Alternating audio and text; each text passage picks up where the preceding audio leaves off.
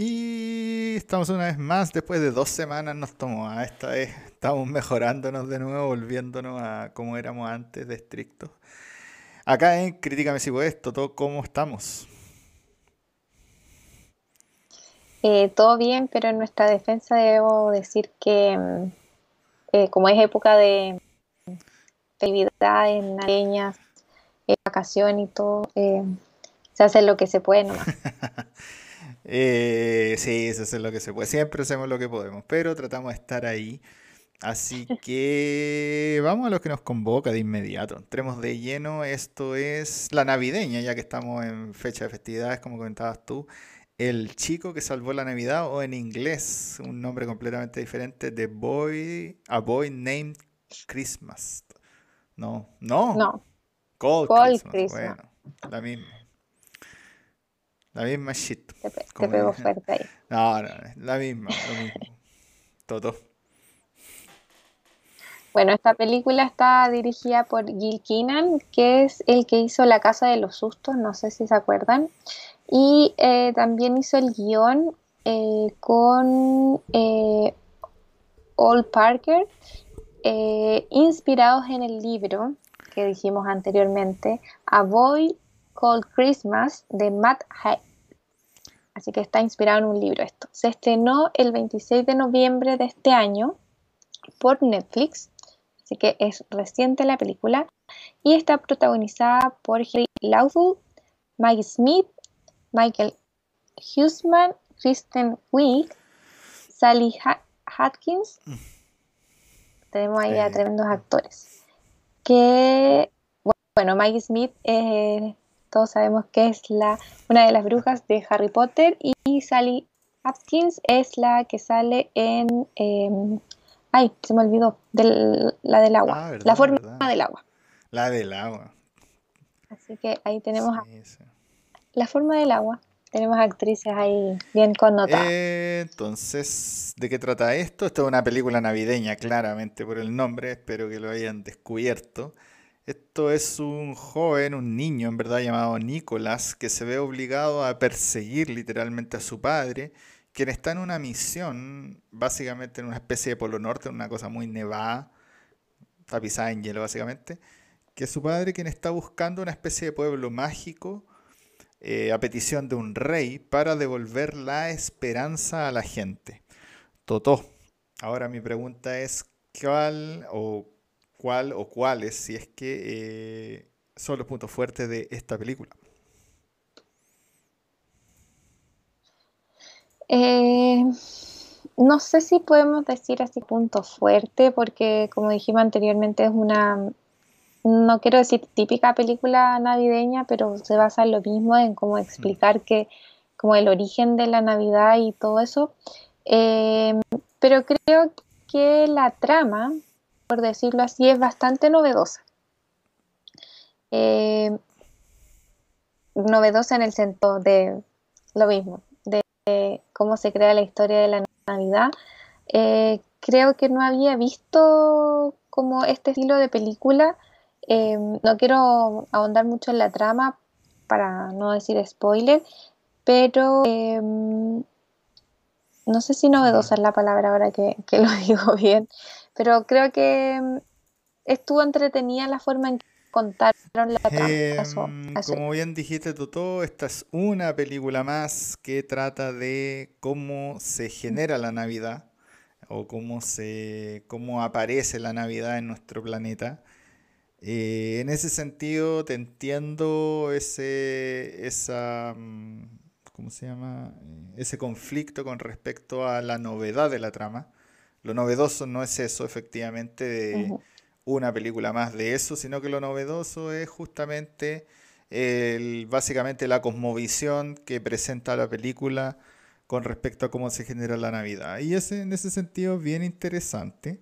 Eh, así que sí, la trama es bonita para una película navideña, digamos. O sea, yo diría que no, no, no va más allá de eso.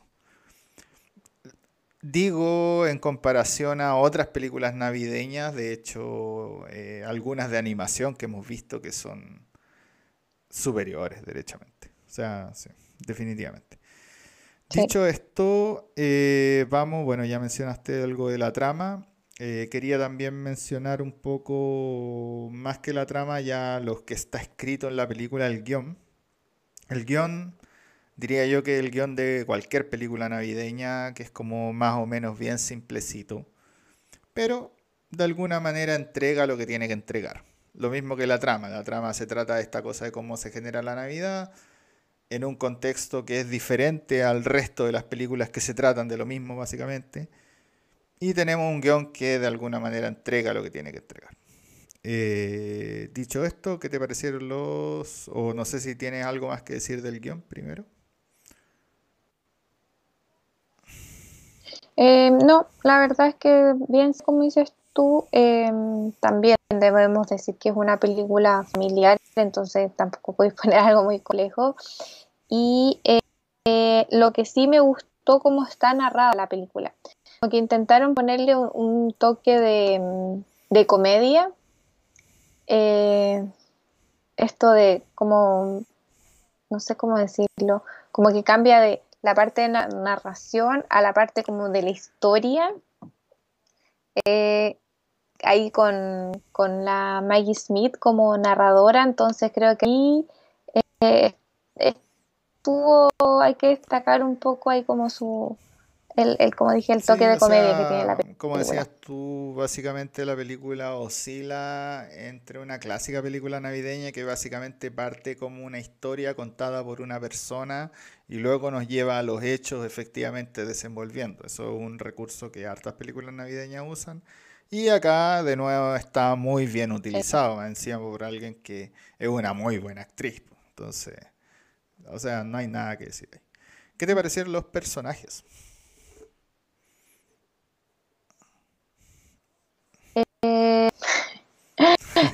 no, es nada muy novedoso, pero em, a diferencia de otras películas, creo que em, me gustó em, como el hecho de que ya está bien este niño llamado Nicolás, el personaje principal, pero como que incorporó mucho rato al, al resto de los personajes.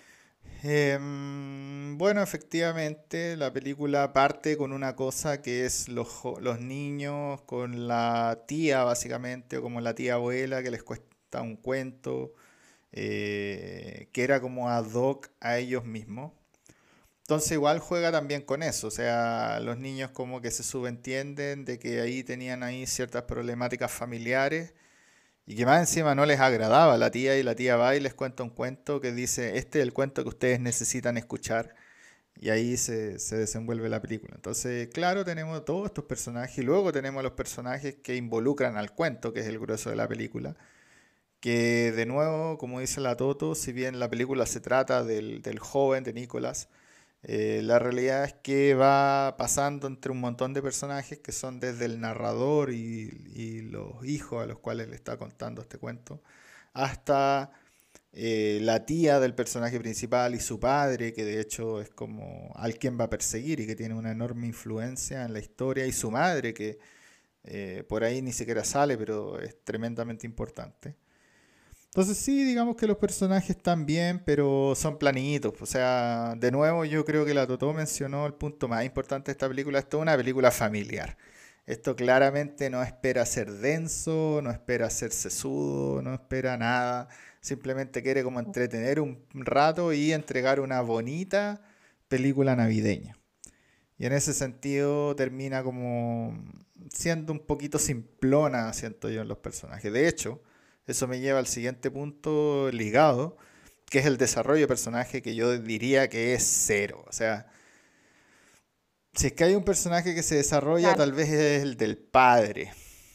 Sería el único, que es como que uno siente que es alguien y tal vez en algún punto como que va cambiando un poco. Si es que, no lo sé. Es incluso ese personaje que siento que es el que más como que cambia, es discutible pero todos los personajes nacen siendo como con una ética terriblemente eh, estricta y se mantienen así, no hay un viaje del héroe, ¿no? entonces, no sé, no sé si, alguna opinión más tiene ahí sobre los personajes su desarrollo, todo. No, la verdad es que eso no, no tiene mucho desarrollo de personaje, ni siquiera ¿Quién el hace un personaje viaje, no? principal. Entonces uno podría haber esperado el clásico viaje del héroe, de que parte en un punto y llega a otro como personaje, pero ni siquiera. La actuación. Eh, sí, creo que esté mala. Eh, como nombré anteriormente, tiene grandes actores, así que creo que eso es como lo, lo mejorcito también que tiene la película. Eh, el, el- el protagonista, Nicolás, eh, antes había salido en esta película Los Miserables y después saltó esta, así que tampoco tiene mucho, mucha trayectoria, pero encuentro que no lo hizo mal el, el- es un chico, entonces. Claro. Entonces, a veces cuesta que, los actores jóvenes eh, actúen tan bien, pero creo que estuvo como al, al- al nivel del Eh, personaje que le tocó. Estoy completamente de acuerdo, creo que estuvo absolutamente al nivel del personaje que le tocó. Haber actuado en Los Miserables no me parece mala. ¿eh? Los Miserables terminó siendo una gran, gran película, nominada a varias cosas. Eh, no sé si él en particular habrá estado nominado a algo, tal vez mejor actor de reparto, no lo recuerdo, aunque no lo creo, porque ni siquiera me acuerdo de su personaje en Los Miserables. Eh, dicho esto, yo creo que lo hace bastante bien en esta película. Y como dices tú, al margen del personaje principal, la realidad es que todos los personajes eh, de alguna manera cumplen. Pero más allá de eso, nada. Entonces, no es por desmerecerlo, o sea, no hay una mala actuación, como decía la Toto, pero no hay una Claro. maestría. Entonces, están ahí, cumplen, tienen que hacer, hacen su trabajo como lo tienen que hacer y no hay una cosa más allá. Claro. No sé. Em, la música.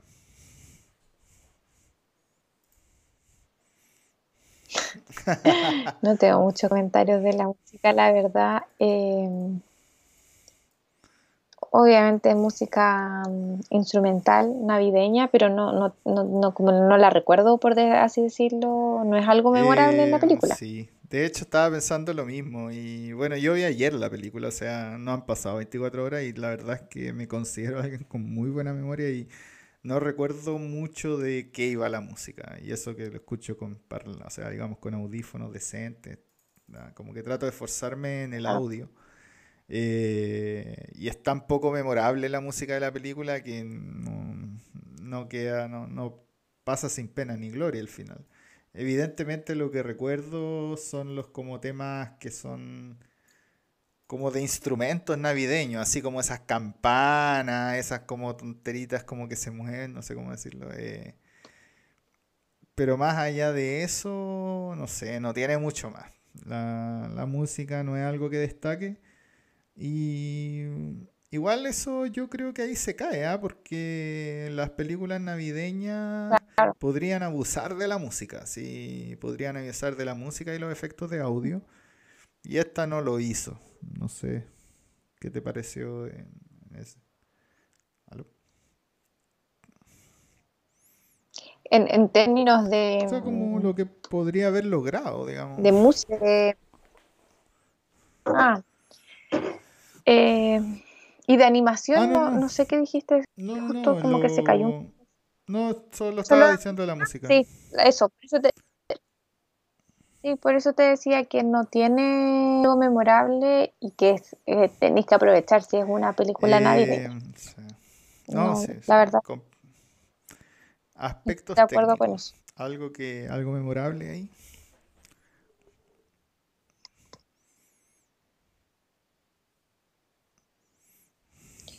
Eh, no sé si memorable, pero creo que está bien ejecutada en términos de es una película navideña con obviamente harta nieve, harto, harta cosa que no se, se ve que no es un, un entorno natural, pero creo que al final como que es bien armónico el, el, el fondo con la parte como real de los actores. no, no sé sí, cómo- te entiendo perfectamente. Si al final toda esta película se filma en un fondo verde, básicamente. Y hay ocasiones, eh, Sí. de hecho, me pasó hoy día, eh, yo soy bien amigo de varias series y hoy día estaba viendo The Witcher, la segunda temporada, eh, y como que el capítulo 2 ¿Sí? ¿Ah? No, no, pero estaban peleando como contra un monstruo. No o sea, sí, al final pelean contra monstruos, así que no es... Y el Ah, monstruo está como muy evidentemente sobrepuesto sobre el resto de la imagen. Entonces lo quería citar como, como Mm. ejemplo de cómo no hacer el efecto, básicamente. ¿Qué es lo que tú estás diciendo? Entonces, básicamente quería llevar a la audiencia a un, a un ejemplo como claro de, de cómo no hacerlo. Y justamente esta película hace lo contrario, logra meter el fondo verde y los personajes, sé que sería lo contrario, no se sienten sobrepuestos sobre este fondo.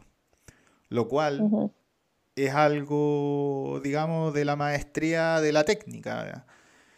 Eh, cuando lo hacen mal, se siente claramente sobrepuesto sobre la nieve y es como que uno dice, bueno, esto es claramente un fondo digital. Ahora uno sabe que es un fondo digital, obviamente, pero uno dice, ah, bueno, igual está bien filmado, ¿no? No siento como que sea así una cosa brutalmente sobrepuesta, así como que casi que pongo un papel arriba de la nieve, que es como se tiende a sentir cuando lo hacen mal. Entonces, eh, en ese Claro. sentido igual agrada, porque si es una película navideña cuyo básicamente el mayor fuerte de la película es generar una atmósfera, que es la atmósfera de la Navidad, básicamente, que es la atmósfera, bueno, la atmósfera de la Navidad eh, norteamericana, ¿sí? ¿Para qué estamos con cosas? Eh, nosotros como chilenos es verano, o sea, no, no, no tiene sentido. Eh, entonces, la- ni siquiera, me atrevería hasta a decir la atmósfera de la Navidad de Coca-Cola, ¿sí? Ni, ni, ni siquiera, o sea, a ese nivel podemos llegar de, de, de esas cosas, pero en esa atmósfera de la nieve, de la cosa del Polo Sur, de los renos, de los elfos, se siente súper bien. De, de esa ciudadela que tienen, eh, se siente bastante bien. Entonces, nada, ahí los aspectos técnicos yo creo que es algo destacable y, y que si no lo logran, porque la película casi que es todo ese elemento visual, ya ahí sería, bajaría harto su nivel. Yo como que no sé si lo hubiera aguantado tanto. Em, dicho esto, todo, no sé si te queda algo más en el tintero, algo que decir. Bien. ¿Qué No, nota le ponemos a esto? no. Eh, yo no voy a ser tan crítica porque como dije, obviamente es una película de Navidad, así que no podemos como exigir mucho.